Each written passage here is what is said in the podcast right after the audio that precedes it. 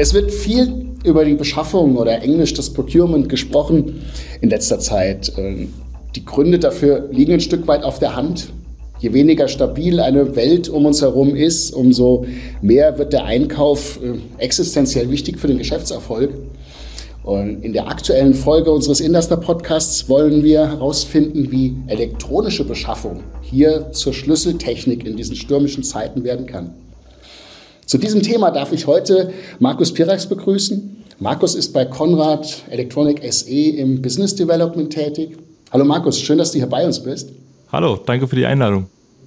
Vielleicht kannst du uns am Anfang noch ein bisschen mehr skizzieren, Markus, was deine Aufgaben genau bei Konrad so sind. Ja, sehr gerne. Ich befasse mich grundsätzlich äh, mit der Weiterentwicklung des äh, E-Procurements oder elektronischen Beschaffung bei Konrad. Ähm, das ganz fokussiert auf der Kundenseite und ja, so übliche Themen sind dann im Bereich der Prozesse, aber auch äh, ja, Aufmerksamkeit generieren, interne, externe Kommunikation und natürlich auch die Erfolgsmessung. Darf ich mal kurz zu Konrad, zu deinem Arbeitgeber kommen? Wie lange gibt es euch eigentlich? Weil gefühlt für mich so aus meiner eigenen Geschichte schon immer. Ich glaube, ich war so zwölf, als ich das erste Mal bei euch in der Filiale war und mir Bauteile gekauft habe. Tatsächlich, ja. Also uns gibt es auch schon äh, sehr, sehr lange und ähm, dieses Jahr ist auch für uns ein besonderes Jahr, denn wir feiern hier 100-jähriges Bestehen. Also mit anderen Worten, wir sind schon ein bisschen länger am Markt vielleicht, als du ähm, glaubst und ich für meinen Teil denke, dass auch Teil des Erfolgs einfach es äh, klassischerweise ist, den Kunden gut zuzuhören und äh, dadurch können wir natürlich auch auf 100 Jahre erfolgreiche Transformationsgeschichte zurückschauen. Genau, das finde ich auch spannender als das rein geschichtliche. Was hat sich denn in den 100 Jahren getan? Nennen wir ein paar Meilensteine. Ja, tatsächlich ähm, eine, eine ganze Menge.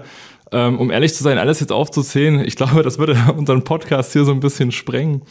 Aber ähm, wie ich eben schon erwähnt hatte, ähm, wir sehen natürlich auch hier die Veränderung als Teil äh, unserer DNA das bedeutet, dass wir natürlich immer wieder schauen, okay, äh, wie, ver äh, wie verändert sich der Markt, wie entwickelt sich der Markt, wie können wir uns da anpassen, was wird wirklich gebraucht und benötigt. Und äh, wenn wir so in den letzten Jahren zurückschauen, grob zusammengefasst, haben wir eine erfolgreiche Transformation vom Technikhändler zur Beschaffungsplattform für technischen Bedarf ähm, ja, gewandelt und dadurch natürlich auch äh, eingeleitet mit dem erfolgreichen Launch unseres Online-Marktplatzes für Geschäftskunden 2017 ja, seitdem natürlich das Angebot in puncto Sortiment als auch digitalen Services immer wieder erweitert und dynamisch ausgebaut. Ich hatte es in der Antwort schon so ein bisschen angerissen. Der Einkauf steht ganz schön im Fokus im Moment. Ähm, wie nimmst denn du die Herausforderungen der Beschaffung wahr aktuell? Ja, in der Tat. Ich sehe auch, ähm, dass die Anforderungen an den Einkauf zunehmend wachsen. Das ist geprägt durch äh, die aktuellen Krisen, ne, sei es die Pandemie, Ukraine-Krieg oder äh, ja, Energiekrise. Ähm, und dazu kommen dann aber auch noch Themen wie Nachhaltigkeitsziele oder andere rechtliche Themen, ich, zum Beispiel das Lieferkettengesetz, ähm, was natürlich dazu wirkt oder das die Folge dessen ist ganz einfach, dass die Einkaufsverantwortlichen einfach ein Stück weit in einen Balanceakt gehen müssen ne? zwischen Qualitätssicherung, Versorgungssicherheit und Kosteneinsparungen und natürlich ihrem Daily Business nachkommen. Und das führt ganz einfach dazu, dass man fragt, wo soll die Zeit eigentlich dafür äh, aufgebracht werden? Ne? Ja, lass uns da tatsächlich mal einhalten. Ähm, Einkauf nicht immer die größte Abteilung überall und äh, Du sagst es, immer mehr Aufgaben stürmen auf sie ein. Ähm, wo soll die Zeit herkommen? Also ich nehme jetzt stark an, Fachkräftemangel, budgetäre Gründe, einfach doppelte Mitarbeiterzahl wird in seltensten Fällen die Lösung sein. Natürlich, also ähm, tatsächlich keine einfache Herausforderung an der Stelle.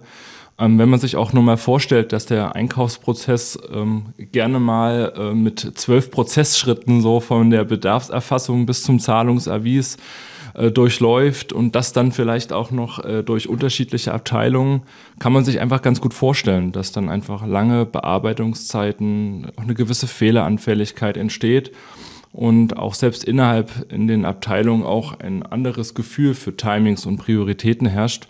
Und ähm, auch in der Kommunikation haben wir so die Erfahrung gemacht, ist die Kommunikation meist eher mündlich.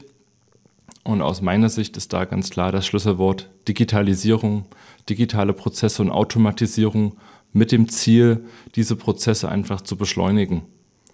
Denn unterm Strich ist ähm, die Quintessenz in der aktuellen Situation, dass einfach die klassische Beschaffung einfach zu viele Ressourcen bindet.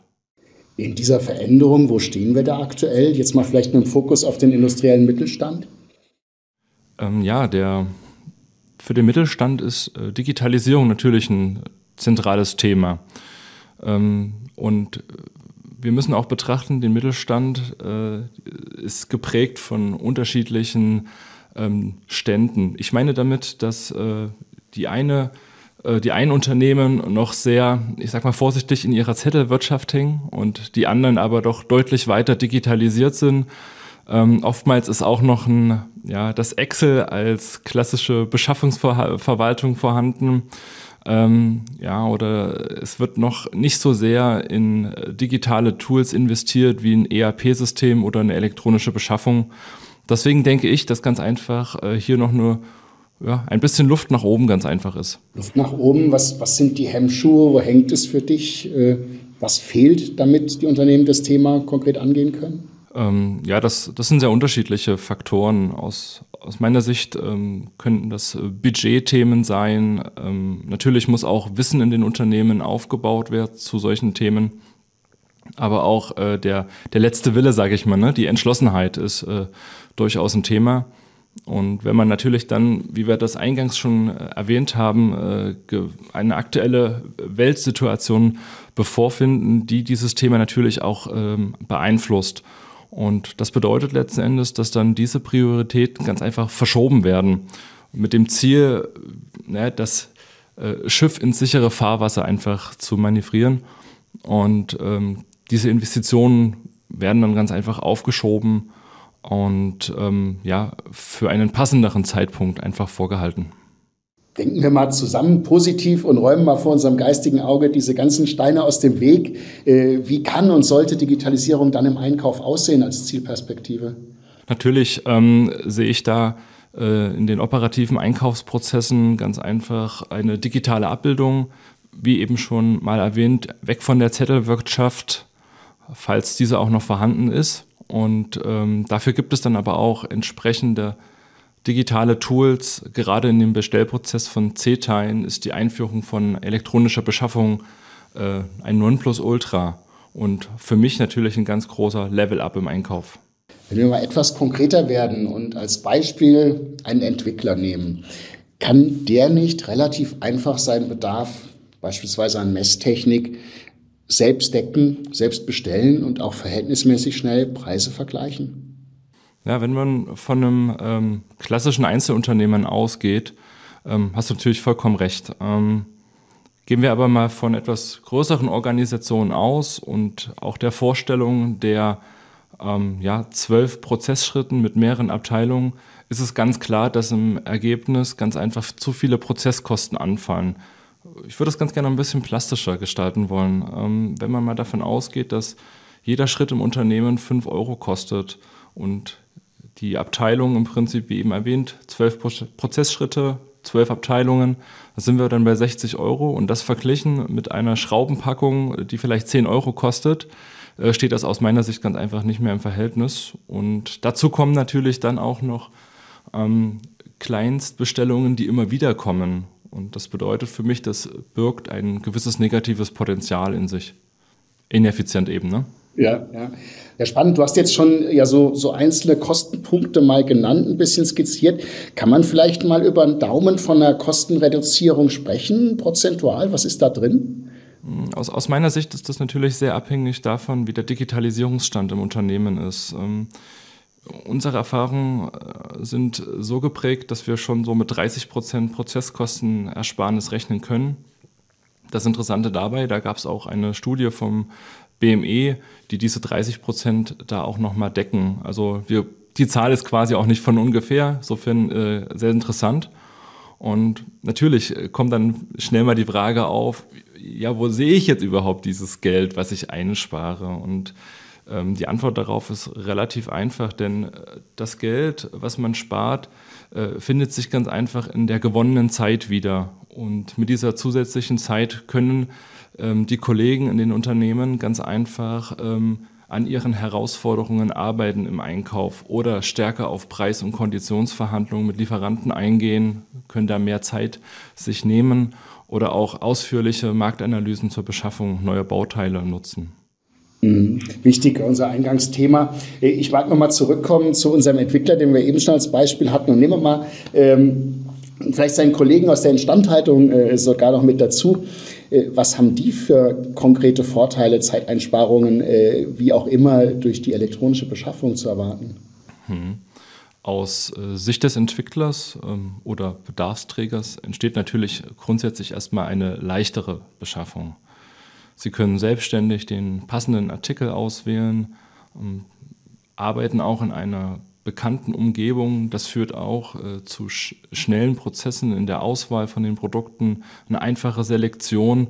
Und was natürlich auch vermieden werden kann, ist so dieses Hopping zwischen den ganzen Webshops bzw. Lieferanten. Äh, da gibt es so ein schönes Buzzword, One-Stop-Shop, äh, würde ich gerne hier an der Stelle mal einspielen. Und ähm, weiter geht es natürlich auch mit dem Thema Versorgungssicherheit. Ja, gerade im Projektgeschäft gibt es dann auch enge Timings oder Kundendeadlines, die gehalten werden sollen. Und da ist es natürlich schon wichtig, dass die Produkte äh, zum richtigen Zeitpunkt dann auch verfügbar sind. Und das kann Konrad unter anderem durch die Marktplatzanbindung dann sicherstellen. Im Ergebnis sehe ich da ganz einfach, dass die Entwickler schneller äh, zum Ziel kommen mit ihren Produkten, das heißt schnell sie verfügbar haben und natürlich auch äh, effiziente Workflows genießen können. Okay. Du hast mich überzeugt, bestimmt auch einige unserer Zuhörer. Nur, was muss ich jetzt tun, wenn ich mich entschieden habe, elektronische Beschaffung einzusetzen? Welche Systeme muss ich etablieren? Ja, die Voraussetzungen für, ähm, nennen wir mal es OCI, also eine elektronische ähm, Katalog-Schnittstelle, ähm, ist einfach ein ERP oder eine Procurement-Lösung, da gibt es unterschiedliche Dienstleister, wie zum Beispiel von SAP Ariba, Coupa und Ventus. Ich denke mal, wenn man im Einkauf arbeitet, hat man da bestimmt schon mal einen Touchpoint mit denen gehabt. Und im nächsten Schritt geht es dann ganz einfach um die Anwendung ähm, an unserem Katalog, ne, an Konrad. Ähm, wie ich eben schon meinte, das erfolgt dann über ein OCI und ähm, die fast ja, mit, mit einem Klick erstellt werden kann. Also mit anderen Worten, das geht recht zügig. Und über diese Schnittstelle gelangt man dann zu einem webbasierten Katalog ähm, und kann dann ähm, ja, die Artikel wie in einem normalen Webshop quasi beziehen. Wenn man dann natürlich noch den Automationsgrad erhöhen möchte, ist es sinnvoll, sich über eine EDI-Verbindung Gedanken zu machen. Denn nach der Bestellung oder nachdem man selektiert hat, gibt es ja dann den klassischen Austausch, heißt Bestellbestätigung, Rechnung, Lieferschein, Zahlungsavis etc. Und damit die Nachrichten von beiden Systemen aus miteinander kommunizieren können, automatisiert, gibt es einfach die EDI-Schnittstelle. Hast jetzt diese Schnittstellen eingeführt, äh, vor allem OCI. Äh, können wir da vielleicht noch mal ein bisschen tiefer reingehen äh, zu OCI, was sie für Vorteile bringt? Natürlich, gerne. Ähm, ist eine, eine Standardschnittstelle ähm, mit dem Ziel, die Beschaffung wie in einem Webshop zu organisieren, aber mit dem Vorteil eben in der eigenen Systemwelt vom Unternehmen zu bleiben und so ganz einfach Zugang zum gesamten Sortiment zu erhalten, heißt für uns mehrere Millionen Produkte und natürlich auch deren Produktbeschreibungen, die Verfügbarkeiten zu sehen, auch die äh, Staffelpreise, wenn welche vorhanden sind und äh, damit auch ähm, das Sortiment äh, an den Kunden anpassen. Das ist natürlich auch ähm, ein wichtiger Vorteil, denn nicht immer ist es so, dass äh, die Kunden das volle Sortiment gebrauchen können. Und ähm, ein weiterer Vorteil sehe ich gerade da, dass man ähm, den Einkaufsprozess stark an die äh, Unternehmensstruktur ähm, anpassen, verbinden kann und wir haben hier ganz einfach die Erfahrung gesammelt, je größer so ein Unternehmen ist, desto komplexer werden ganz einfach auch die Anforderungen an uns. Und als Beispiel hier, ähm, wir haben mal einen OCI-Shop auf äh, Konzernebene platziert mit so 700.000 Artikeln. Aber genau eben eine Business Unit von dem Unternehmen ähm, hatte dann nochmal besondere Anforderungen. Heißt, wir mussten durch ähm, Sortimentsausschlüsse da einen gesonderten Katalog zur Verfügung stellen. Und tatsächlich haben wir sogar noch einen dritten äh, Katalog zur Verfügung gestellt äh, für den strategischen Einkauf mit dem Ziel, da auch Produkte vergleichen zu können durch Background Search bei uns heißt das. Und ähm, hier bestand noch die Komplexität, ähm, dass der Kunde in sieben Ländern agierte. Das heißt wiederum individuelle Warengruppen, Sortimente, ähm, individuelle Ausschlüsse, aber auch unterschiedliche Sprachen. Äh, vielleicht nochmal ganz kurz zusammengefasst, jetzt war das relativ viel. Ähm, ganz einfach, den Warenkorb easy in ein ERP zu übertragen, ist ein Vorteil. Natürlich auch äh, die Anknüpfung an die vorhandenen Einkaufsprozesse. Alle Informationen werden in Echtzeit übermittelt und natürlich das äh, breite und tiefe Sortiment passgenau für die Kundenanforderungen zur Verfügung stellen und dadurch eben auch eine schnelle Abwicklung ähm, bereitstellen und ganz einfach Fehler vermeiden. Mal zusammengefasst. Okay, man sieht, ihr kriegt das auch sehr kundenspezifisch angepasst. Äh, lass uns mal nach der Implementierung jetzt ein bisschen in den, in den Prozess von Bestellungen äh, bei euren Kunden in den Unternehmen gehen. Äh, werden die dann stark zentralisiert über den Einkauf oder können die Mitarbeiter der Fachabteilung noch weiter weitestgehend selbst bestellen? Wie funktioniert das? Auch das ist äh, sehr unterschiedlich ähm, bei den Unternehmen, aber grundsätzlich natürlich beginnt der Bestellprozess bei den Bedarfsträgern, oftmals eben in den Fachabteilungen. Äh, fällt mir auch gerade ein zum Thema äh, selbstständig bestellen. Ähm, wir kennen natürlich auch Meinungen bei Unternehmen, wo es dann heißt, ja, wir sind eigentlich nicht ganz so happy darüber, dass die Fachabteilungen immer so selbstständig ihre Produkte beziehen können, weil man dann doch etwas Angst hat, ähm, dass diese Produkte zur privaten Nutzung bestellt werden. Aber auch hier können wir das entsprechend anpassen durch Ausschlüsse. Ähm, aber auch eben das Thema Fehlbestellungen in den Fachabteilungen vermeiden. Da gerade in den, ja, ich sag mal, Lebensmittelbranche ist es ja oft so oder überwiegend, dass man da nichts mit Holz zu tun haben möchte, aus verständlichen Gründen. Und da können wir eben auch mit schwierigen Anfragen, ähm, das können wir im Prinzip ganz gut handeln. Ähm, als Beispiel so ein, so ein Holzsägeblatt. Ne? Also kann man sich ganz gut vorstellen, das Produkt an sich ist eben nicht aus Holz, aber es ist für Holz äh, gebaut. Ähm, und somit, äh, ja, ist das für uns relativ easy handelbar.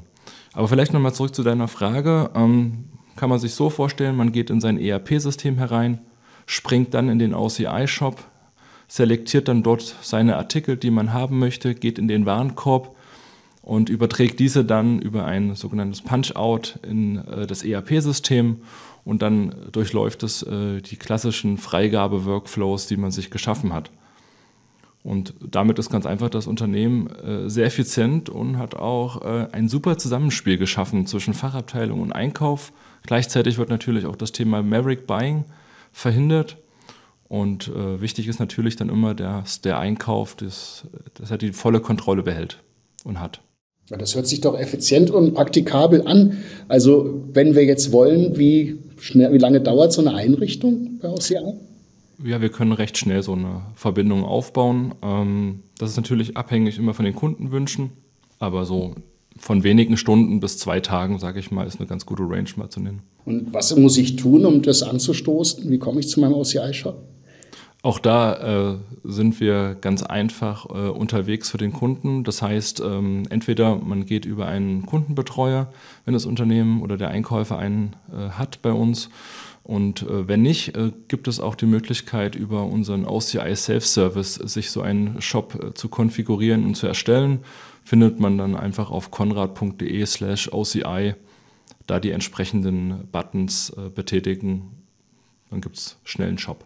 Ich glaube, allein bei OCI sind wir jetzt bei einem Thema, da könnten wir noch weiter eintauchen, als das unser Podcast heute hierher gibt. Ähm, aber wir sind da mehrstufig. Es gibt am 16. Februar und danach als Aufnahme ein Webinar zu dem Thema. Schaut euch das doch unbedingt an. Ich meine, das ist dann auch noch mit Bild und Slides, gerade für die, für die technischen und Einrichtungsdetails könnt ihr da sicherlich noch viel mitnehmen. Findet ihr unter der Short-URL bit.ly slash Webinar-Einkauf-Tools äh, oder hier unten in den Show Notes als Link. Aber lass uns mal äh, zum Thema zurückkommen und mit einem beliebten Hardfact. Was kostet das Ganze? Ähm, wir von Konrad erheben für die Implementierung von so einem OCI ähm, keine Gebühren und unterstützen dabei auch gern unsere Kunden. Jetzt haben wir über OCI gesprochen. Ähm, wir haben hier viele kleine, auch kleinere Mittelständler im Publikum. Äh, manche stehen sicherlich auch erst am Anfang der digitalen Transformation. Und ich sage mal, nicht jeder nutzt ein ERP-System und vor allem nicht jeder eine Procurement-Lösung bis jetzt. Äh, was ist denn mit diesen Unternehmen? Sind die raus oder gibt es da auch Möglichkeiten? Auch für die Unternehmen halten wir eine Lösung parat, die heißt ähm, CSP, ähm, also Konrad Smart Procure.